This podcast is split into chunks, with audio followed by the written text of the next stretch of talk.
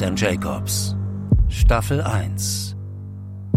Die Kunst der Manifestation. Hallo Alice. Hallo Jacobs. Der tiefe Fall. Ja. Kapitel 10. Uh. Ja, ein spannendes Kapitel. Ich glaube, das ist das längste Kapitel, glaube ich. Das kann ich dir tatsächlich so nicht beantworten, ob es das längste ist. Aber wenn du das sagst, wird es so sein. Es ist das längste. ich bin mir ziemlich sicher. Okay, steigen wir mal gleich ein. Also nicht ganz am Anfang, weil es so lang ist, äh, springe ich mal ein paar Seiten vor, aber so, dass es jetzt schon mal gut zur Sache geht. Also sie betritt wieder einen Raum und natürlich ist es in diesem Raum dunkel. Mhm. Die Dunkelheit machte mir zu schaffen, doch mit jedem Schritt wuchs mein Unbehagen. Auf einmal verlor ich den Boden unter meinen Füßen und rutschte ab und fiel in die Tiefe. Der freie Fall dauerte eine halbe Ewigkeit, dann klatschte ich ins Wasser. Ein Strudel sog mich in die Tiefe, alles drehte sich rasend schnell um mich herum, ich hatte Angst zu ertrinken. Wasser gelangte in meine Lungen, und es dauerte nur Sekunden, bis es ganz still in mir wurde. Ja. Die macht schon ganz schön was durch, die ja, ihr wird ordentlich was abverlangt. Ja, also sie fällt in die Tiefe, klatscht ins Wasser und wird irgendwie die ganzen Lungen füllen sich mit Wasser, also die Luft geht raus mhm. und es wird ganz still. Mhm. Und wenn ich das mal wieder so im alchemistischen, hermetischen Sinne betrachte, also in der Analogie, was bedeutet Wasser, was bedeutet die Lunge, was bedeutet Luft, also mal in dieser Symbolik das deute, dann fällt sie also quasi ins Wasser, in die Welt der Gefühle. Also genau. sie ist quasi umschlossen von ihren Gefühlen und diese, dieses Wasser, also die Gefühle gehen sogar in die Lunge und vertreiben da sogar die ganze Luft, also alle Gedanken. Und deswegen wird es ganz still. Ja, die Gefühle, die können dir manchmal den Atem rauben. Ne? Absolut, ja. So sinnbildlich ist es. Dann lese ich mal weiter, was dann passiert. Weil natürlich stirbt sie nicht, äh, auch wenn die Lungen voller Wasser gefüllt sind. Ja. Plötzlich prallte ich gegen einen Mann. Er war mindestens vier Meter groß und von oben bis unten pechschwarz gekleidet. Sein Gesicht sah aus, als wäre es mit Teer beschmiert. Er hatte Ohren wie ein Uhu und eine fiese Hakennase, die fast wie ein Schnabel aussah. Seine eindringlichen grünen Augen schauten mich finster an. Stopp! Für dich geht es hier nicht weiter. Ja, sie prallt also gegen einen großen Mann. Mhm. Äh, weißt du noch, du schreibst ja so viele Figuren, die sehr, also in meiner Vorstellung natürlich dann auch äh, eine ganz eigene Gruseligkeit, sag ich mal, äh, mhm. einnehmen. Ne? Ähm, woher hast du jetzt diese Figur? Also wieso Uhu, grüne Augen? Also hast du da irgendwie ein Vorbild oder kam diese war die Figur einfach da oder wo kommt die her? Ich glaube tatsächlich, dass ich irgendwo ja, bei den drei Fragezeichen so eine Figur gesehen habe auf dem Cover. So eine ähnliche. Ah, das stimmt. Ja. Ja, das kann gut sein. Und ich fand die, ich fand die ziemlich passend. Also es ist von daher, also du hast jetzt so ein Uhu ausgewählt, also eine mhm. Eule, also mhm ein, ein Tier, was symbolisch für die Weisheit steht. Genau. Ähm, ja, also sehr, sehr spannend. Okay. Wer bist du? fragte ich ihn. Ich bin dein Wächter. Da mhm. ist er also, dein Wächter. Ja. Ja, kannst du mal was zu sagen, was warum, warum gibt es einen Wächter? Was hat dieser Wächter? Also hast du auch einen Wächter? Gibt es mehrere Wächter oder wie ist das so in deiner Vorstellung?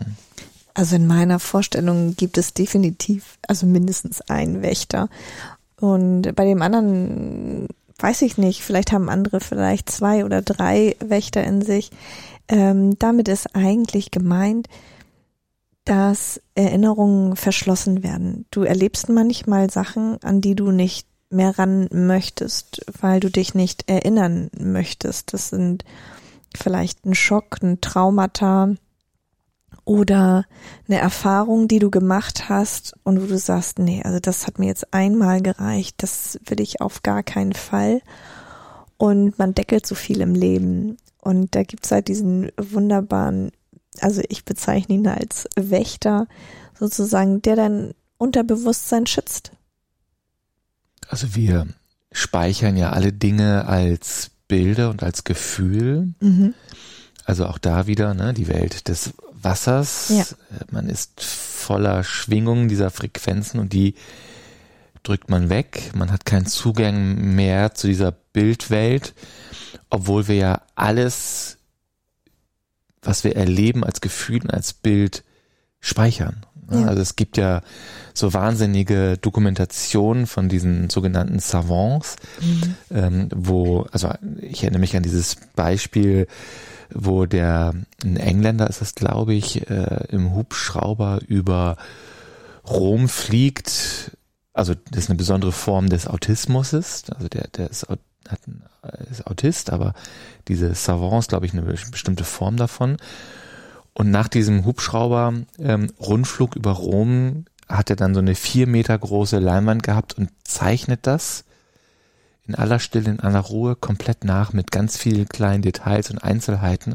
Also das hat er alles irgendwie wahrgenommen und gespeichert. Mhm. Total irrsinnig. Und wenn ich mich recht erinnere, gab es sogar sogar einen Fall, wo jemand erst äh, im jungen Alter oder im späteren Alter irgendwie, ich glaube ein Baseball oder so in meiner Erinnerung war das so, gegen Kopf bekommen hat und sich ab diesem Zeitpunkt an alles erinnern kann und irgendwann auch angefangen hat, sich auch vor der Zeit von diesem Unfall zurückerinnern kann. Also der weiß genau, was an dem Tag für ein Wetter war, was zu essen gab, was im Fernsehen geguckt hat.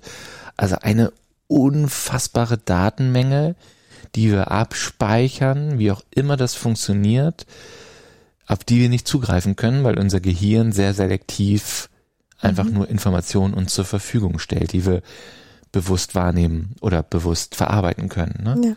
Und manchmal äh, spalten wir uns auch ab, ne, von so Gefühlen und Emotionen und erinnern uns deshalb irgendwie nicht. Aber es ist schon so, wie du sagst, ne, also ähm, es gibt so einen Spruch, kleine äh, Schläge auf dem Hinterkopf fördern das Gehirn.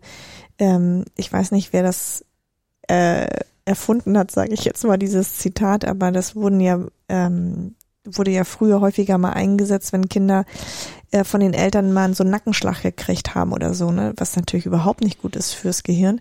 Aber es muss irgendwie von da kommen, dass es Impulse gibt, ähm, die dich an Dinge erinnern lassen, so wie du es mit dem Baseball beschrieben hast. Da gibt's auch noch, da gibt's auch so viel Filme auch, wo so Kopfstürze zu irgendwas Besonderem geführt haben.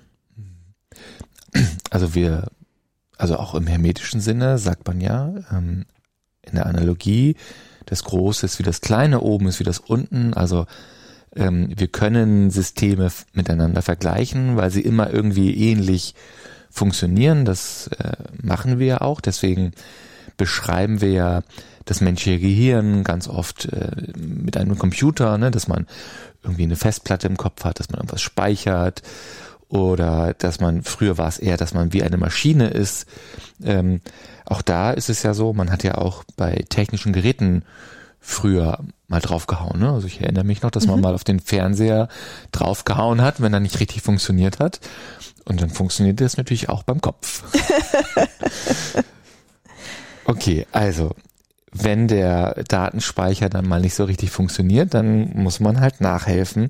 Wir lesen mal weiter, wie es jetzt ist. Also die Protagonistin hat es geschafft, diesen Wächter äh, davon zu überzeugen, dass sie durch die nächste Tür darf und da ist sie jetzt nun in einem neuen Raum. Mhm. Der Raum wirkte wie ein gigantischer Datenspeicher. Überall blinkte es. In einer transparenten Säule, die bis zur Raumdecke führte, stieg eine rote Flüssigkeit auf und blubberte. Mir wurde schwindelig von dem ganzen Gepiepe, Geblinke und Geblubber. Und warum hieß es eigentlich Kammer des Verborgenen? Wenn hier doch so viele Informationen offenbar so gut hinterlegt wurden, dass man sie jederzeit abrufen kann. Also genau das beschreibst du, ja. Also es ist eine Kammer des Verborgenen, aber trotzdem mhm. Ist dort alles gespeichert. Und alles sortiert. Alles, was wir im Leben haben, ist irgendwo gespeichert. Mhm. Also wie dieser Samenkorn, die kleinste Einheit, die die größte Form der Information hat, nämlich alles, was in der Zukunft daraus wird. Ja. Beinhaltet natürlich dann auch alles das, was in der Vergangenheit war. Ja, sehr, sehr spannend. Wie ist das bei dir gewesen, diesen Datenspeicher, diese rote Flüssigkeit? Hast du dir das einfach so, das ist ja so ein bisschen Jules Verne-mäßig. Ne? so, also, in mein, also zumindest in meinem Kopf zischt und blinkt es da. Also so, äh, es ist ja eine Welt, die ich sehr gerne mag. Die, diese viktorianische Zeit, sagt man dazu, ne? Also mhm. Steampunk, Jules Verne. Ja, sehr spannend. Ich kann dir gar nicht sagen, äh, was mich da inspiriert hat, dass ich auf die Idee gekommen bin. Ich glaube, ich, das war so in dem Moment, wie würde ich es mir vorstellen. Also, nee, ich, da hatte ich, glaube ich, kein, ich habe da irgendwie keinen, es kam irgendwie so. Mhm. Also die Protagonistin durchlebt jetzt verschiedene Erinnerungen. Also sie entdeckt, dass man da Knöpfe hat, die ähm, jenseits auch des eigenen Zeitalters mhm. stattfinden. Mhm. Und sie drückt da mal so ein paar Knöpfe und erlebt so ein paar Dinge. Mhm. Ähm, ich habe jetzt aber mal ähm, eine rausgesucht, die, die ich auch ganz spannend fand. Ich wollte einen weiteren Knopf ausprobieren, aber nicht wieder eine Szene aus meinem Leben anschauen müssen, die mir Schmerzen bereiten würde. Also entschied ich mich dieses Mal für das Jahr 1760. Mhm.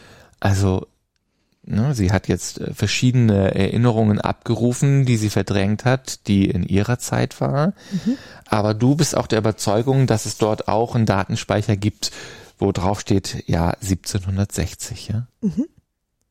Okay, dann gucken wir mal, was da war. Also, es ist wieder ein äh, Familienerlebnis, was sehr grausam ist, äh, wo es wirklich natürlich in der Zeit auch äh, ums eigene nackte Überleben geht. Äh, und es geht darum, dass eine Familie überfallen wird. Mhm. Äh, es scheint eine Kriegssituation zu sein oder ähm, einfach nur eine Szene zu sein, wo plötzlich ein Überfall stattfindet. Mhm. Es war ein furchtbares Gemetzel. Und ich musste mir teilweise die Augen zuhalten, weil es so grausam war. Die Männer durchsuchten das gesamte Haus und nahmen mit, was sie an wertvollen Dingen kriegen konnten.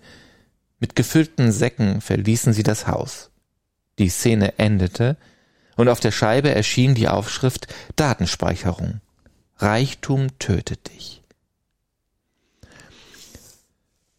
Ja, also es war eine reiche Familie, die du da be beschreibst, mhm. äh, wo dann noch quasi die Kinder fliehen sollen und, und die Hausherrin noch selber zum Messer greift. Also eine sehr dramatische Szene. Wie ist diese Szene entstanden? Ist das auch irgendwas, was du als Geschichte irgendwie in der Familie hast? Oder glaubst du, dass sowas hätte passieren können? Oder wie kam es zu dieser Geschichte? Also es hat tatsächlich ein, äh, ein bisschen was mit der Familiengeschichte zu tun ähm, zum Zeitpunkt von Enteignung. Also ähm, in, in meiner Familie, wenn man die, die Eltern meiner äh, Großmutter äh, betrachtet, denen ging es sehr, sehr gut. Also es waren äh, betuchte Leute und ähm, ja, wie das denn so ist, ne? Wenn man etwas wohlhabend ist, dann kommen andere und äh, enteignen dich, ähm, plündern dich aus, äh, bringen dich eventuell um und zerreißen eine ganze Familie und dann wirst du plötzlich ähm, ja entführt oder was auch immer.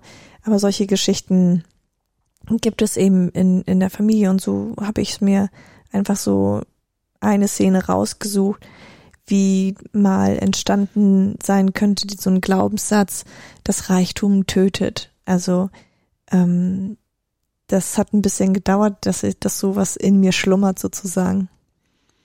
Ja, also die eigene Familiengeschichte ist ja wahnsinnig spannend. Ich bin in der glücklichen Situation, dass irgendeiner aus der Verwandtschaft, ich kann dir jetzt gar nicht genau sagen, äh, wie das, also zumindest aus der väterlichen Linie äh, kommt es. Ähm, der hat sich mal die Mühe gemacht und wirklich richtige Ahnenforschung gemacht, sehr intensiv und einen riesengroßen Stammbaum erstellt, der sehr weit zurückgeht, also sicherlich auch in diese Zeit zurückgeht. Und ähm, der ist, dass dieser Stammbaum hängt auch irgendwo in irgendeiner Kirche von, in, äh, ich weiß leider, ich muss das nochmal nachgucken. Ich wollte halt immer mal hinfahren, das mal besuchen, äh, von den ostfriesischen Inseln. Auf jeden Fall, meine Vorfahren waren demnach quasi Inselbewohner im friesischen Bereich und haben damals den Piraten wie Störtebecker zum Beispiel Unterschlupf gewährt, damit mhm. sie eben äh, der Verfolgung entgangen sind. Und da gab es ja kleine Königreiche in diesem friesischen Bereich. Also eine ganz spannende Geschichte, über die man sich auch viel zu wenig Gedanken macht. Ne? Also wie war das eigentlich mit der eigenen Familie? Wie haben die gelebt? Wo kommen die her? Was gab es da für Werte? Was haben die gemacht? Äh, sehr, sehr spannend. Stammbaumforschung. ja. Also, Reichtum tötet dich, ist die Datenspeicherung. Und vorher gab es andere Datenspeicherungen. Das sind immer so Sätze, mhm. die dort aus dieser Erinnerungen, die verborgen ist, übergeblieben sind. Genau, das ist wie so ein verankerter Glaubenssatz. Also man, man löst quasi das Erlebte als Gefühl und Bild und übernimmt es einfach als seelenloseres Wort. Mhm. Übernimmt es irgendwie. Ne? Es bleibt so ein, ein, ein eine Überzeugung bleibt daraus. Eine Überzeugung. Ne?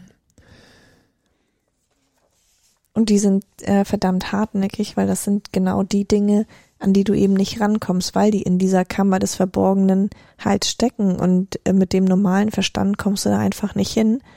Sonst wäre es ja so leicht, äh, diese die genau diese Punkte einfach sich nochmal anzugucken und sagen, okay, das war ja in dem Moment, das bedeutet ja nicht, dass das für die Unendlichkeit gilt.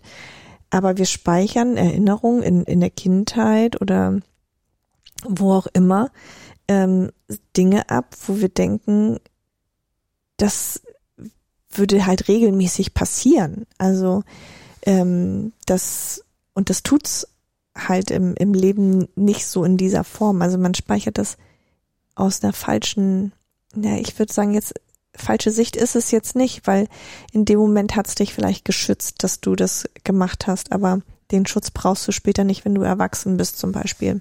Mhm. Also die Erfahrungen, die man als Kind macht oder als junger Mensch macht, bleiben dann als Aussage, als Überzeugung über eine weitere Überzeugung, ohne jetzt die Geschichte weiter zu erläutern, ist am Ende der kurzen Szene erschien auf der Scheibe Datenspeicherung. Ich bin nicht erwünscht. Als die Scheibe verschwunden war, stellte ich fest, dass dieses Gefühl, nicht erwünscht zu sein, mich mein ganzes Leben verfolgt hatte. Mhm. Also wieder so eine ganz krasse Aussage, basierend auf einem sehr krassen Erlebnis oder einem Gefühl, was man als Kind äh, erlebt hatte, was man das ganze Leben lang mitnimmt.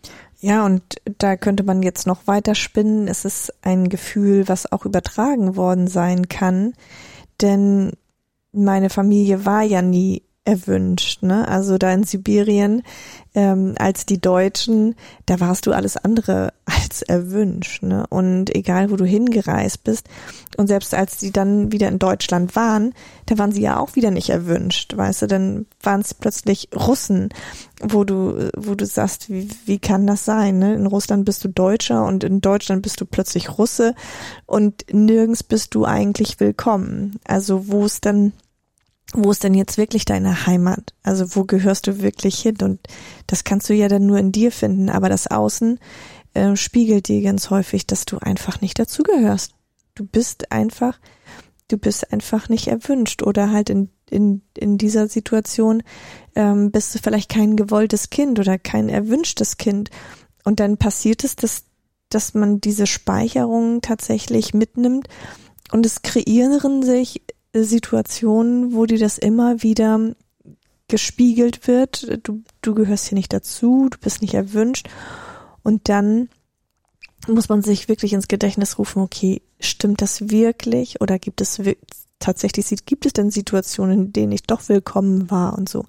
Da geht's dann schon mal so in die Reflexion, ne? Also das, das negative Gefühl ist halt äh, immer stärker.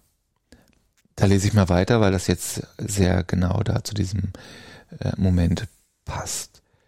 Wo waren die schönen Erinnerungen, in denen ich mich geliebt gefühlt hatte, die Momente, in denen ich beliebt und begehrt gewesen war. Wo waren all meine erfolgreichen Momente? Mhm. So, wenn man jetzt mal betrachtet, das große Ganze, das Puzzleteil, es ist ja nie ein kleines Stückchen aus der Vergangenheit, ein Satz, sondern es ist ja gerade das Zusammenspiel aus diesen vielen einzelnen Puzzleteilen, die dann ein großes Ganzes ergeben. Also wenn ich jetzt mal überlege, was die Protagonistin jetzt alles schon mit sich rumträgt, also das Gefühl nicht erwünscht zu sein, dann das Gefühl, Erfolge nicht richtig feiern zu können, mhm. dann das Gefühl, ich bin alleine, keiner kommt und hilft mir. Mhm. Also wenn man das mal alles zusammensieht, was das für eine große Last ist mhm. und wie schwierig das ist, aus dieser Last herauszukommen, wie ist es denn dann mit den schönen Erinnerungen? Also äh, warum sind denn die schönen Erinnerungen da jetzt nicht gleichwertig gespeichert, sondern du beschreibst ja diesen Raum der verborgenen Kammer als ein, ein Raum, wo nur diese ganzen Negativen sind. Gibt es denn auch in deiner Vorstellung eine, eine eine willkommene Kammer der, der positiven Dinge oder wie ist das in deinem System? Also ich äh, gehe davon aus, und da bin ich auch felsenfest von überzeugt, dass in deinem Unterbewusstsein sehr wohl positive Dinge gespeichert sind, die zum Erfolg führen, positive Glaubenssätze. Deswegen ähm, sagt man ja auch, programmier dein Unterbewusstsein in, wandle das in, in positive Sätze um. Ne? Also dass man das ein bisschen stärkt. Aber wir sind ja so getrimmt, dass wir immer den Fokus auf das Leid legen, auf das, was wir nicht haben, auf das, was uns fehlt, das, was uns widerfahren ist. Da, da hält dieser Schmerz einfach und dieses Gefühl länger an, als bei diesen positiven, wie du es vorhin auch so schön gesagt hast, wir feiern so wenig unsere Erfolge, wir, wir genießen zu wenig das, was wir erreicht haben das zelebriert man nicht in der Form wie ein, wie ein negativer Schlag oder wie ein Verlust oder so. Ähm, das kommt ein bisschen kurz, ja. Deswegen ist das, glaube ich, in der Form nicht so präsent, aber es ist definitiv im Unterbewusstsein gespeichert. Also für mich ergibt es natürlich auch Sinn, wenn man jetzt die Entstehung der Menschheit betrachtet, war es natürlich früher sehr viel wichtig, äh, darauf zu achten, dass man Schmerzen vermeidet, Krankheiten mhm. vermeidet, Gefahr vermeidet, den Tod vermeidet. Da ging es einfach viel mehr ums Überleben, als äh, heute in der Gesellschaft einfach nur um Freude zu erleben. Ne? Also das ist ja etwas sehr Neues, dass wir quasi als Menschheit sagen können, hey, wir sind auf der Welt, um Freude zu genießen, um zu konsumieren etc. Also früher äh, zumindest jetzt in der Evolution des Menschen, waren ja diese Dinge viel mehr entscheidend für das Erleben, für das Überleben der, der Spezies. Einfach. Ja, aber ich äh, würde tatsächlich behaupten, es ist immer noch das Wichtigste fürs Überleben. Denn wären wir nur in der Freude und alles wäre immer so toll, dann würden wir uns doch überhaupt nicht entwickeln. Wenn dieser Schmerz erst gekommen ist, dann fängt man doch an, richtig Gas zu geben, zu gucken, was kann Neues entstehen äh, wir entwickeln uns weiter, welchen Weg kann ich jetzt einschlagen? Und, und da liegen doch die großen Chancen im Grunde begraben. Wenn wir alle hier nur im Frieden leben würden, weiß ich nicht, ob man überhaupt so einen Drang hätte, etwas verbessern zu wollen, etwas Neues entwickeln zu wollen, wenn alles so toll ist. Und da sehe ich halt die, die, die große Chance drin. Gab es nicht? Es kommt jetzt gerade so in meiner Erinnerung hoch in diesem Buch von Eckhard von Hirschhausen, wo er über das Glück schreibt, beschreibt er da nicht sogar dieses Experiment äh, mit Mäusen, wo die irgendwie so einen Knopf gedrückt haben, da gibt's Futter und dann gibt's einen anderen Knopf, äh, wo die irgendwie so eine Glücksstimulation haben im Kopf. Mhm. Und die äh, Mäuse mit dieser Glücksstimulation-Knopf, die drücken die ganze Zeit drauf, die ganze Zeit glücklich und kippen dann irgendwann um, weil sie verhungern. Also ja, vergessen äh, zu essen. Vergessen zu essen. Stimmt, habe ich auch mal was von gehört. Ich weiß nicht, ob das wirklich äh, drin war, aber das ist zumindest, das würde jetzt sehr gut äh, natürlich passen dazu, ne? Ja. Äh, wie wichtig das ist. Lesen wir mal weiter. Unmittelbar danach geht's nämlich so weiter. Ich hatte genug von all den schlimmen Szenen und rannte zurück zur goldenen Tür. Dabei erblickte ich im Augenwinkel plötzlich eine weitere. Ungeahnte Möglichkeiten stand in grünen Lettern drauf. Ich stoppte. Meine Neugier war geweckt. Ich wollte wissen, was sich dahinter verbarg. Da ist er wieder der Augenblick. Mhm. So schön beschrieben, der Augenblick, äh, der, der ähm, die, die Tür der ungeahnten Möglichkeiten, die man nur aus dem Augenwinkel sieht. Ja. Also diese Schulung, dass wir müssen unsere Aufmerksamkeit ganz anders schulen, um eben diese Dinge zu sehen, die da sind und nicht nur alles im Gedanken machen. Ja, sehr, sehr schön. Ja, ich denke, Möglichkeiten gibt es viele und wir konzentrieren uns gar nicht so auf verschiedene Möglichkeiten oder ungeahnte Möglichkeiten oder andere Möglichkeiten, weil wir mit dem Geist so gefangen sind, ne? Ja. Gut, ich überspringe mal wieder ein paar Seiten mhm. und mhm. lese mal weiter. Wir Menschen zeichnen uns über das Fühlen aus. Leider wurde aus vielen Menschen, leider wurde es vielen Menschen abtrainiert zu fühlen. Ja, das ist für mich ja so ein, so ein Schlüsselsatz, das hatte ich ja auch schon ein paar Mal gesagt. Ähm, dieses sich abtrennen von dieser eigenen Gefühlswelt.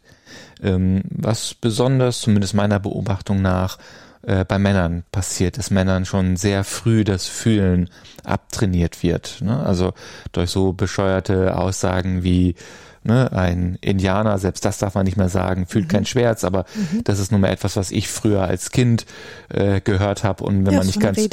wenn man nicht ganz wach ist, dann sagt man das ja immer noch selber mhm. übernommen zu seinen eigenen Kindern. So wird dann so ein Bullshit dann auch gerne mal übernommen, einfach. Ne? Absolut, ne? absolut. Und ähm, wie auch äh, dieses neue Rammstein-Lied, was wir kürzlich gehört haben, wo es darum geht, dass, dass wahre Männer eben nur weinen, wenn die eigene Mutter stirbt und sonst einfach, das war so eine schreckliche Vorstellung. Ne? Und ich glaube, selbst dann weint nicht jeder.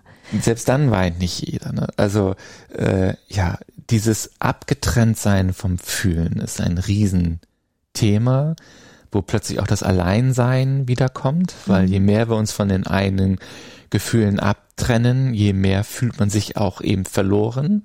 einsam. Mhm.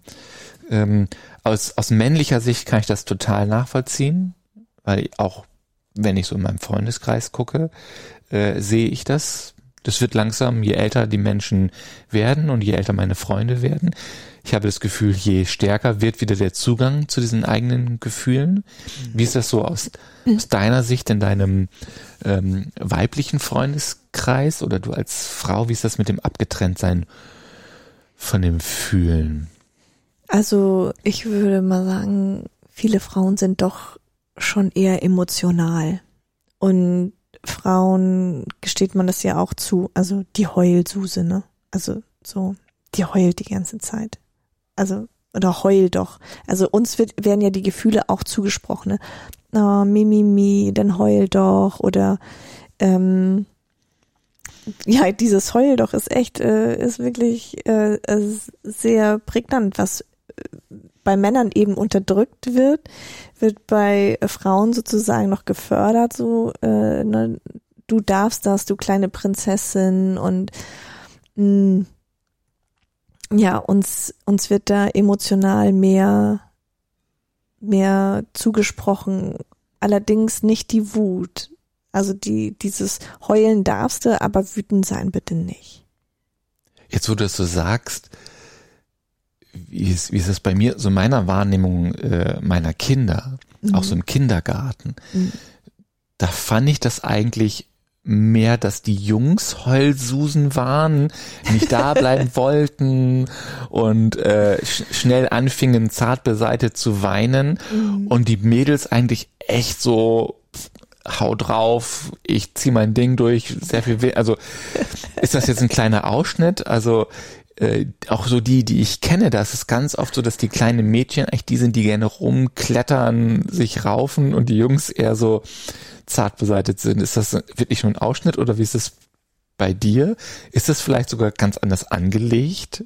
Ich habe keine Ahnung. Also ich würde es jetzt bestätigen, weil äh, mein Sohn jetzt auch so sehr Mama bezogen und weinerlich war, äh, als es in den Kindergarten äh, ging. Im Gegensatz zu, ich meine, der Arme, sag ich jetzt mal, der war ja, das waren 18 Kinder und 16 Mädchen. Also die waren zwei Jungs da in so einer geballten Mädchenrunde. Ähm, ich glaube das nicht, dass er deswegen geweint hat. ähm, die, ja, die, ja, wie, da gab's aber auch schüchterne Mädchen, die viel geweint haben, die sehr ein bisschen zickig und wehleidiger und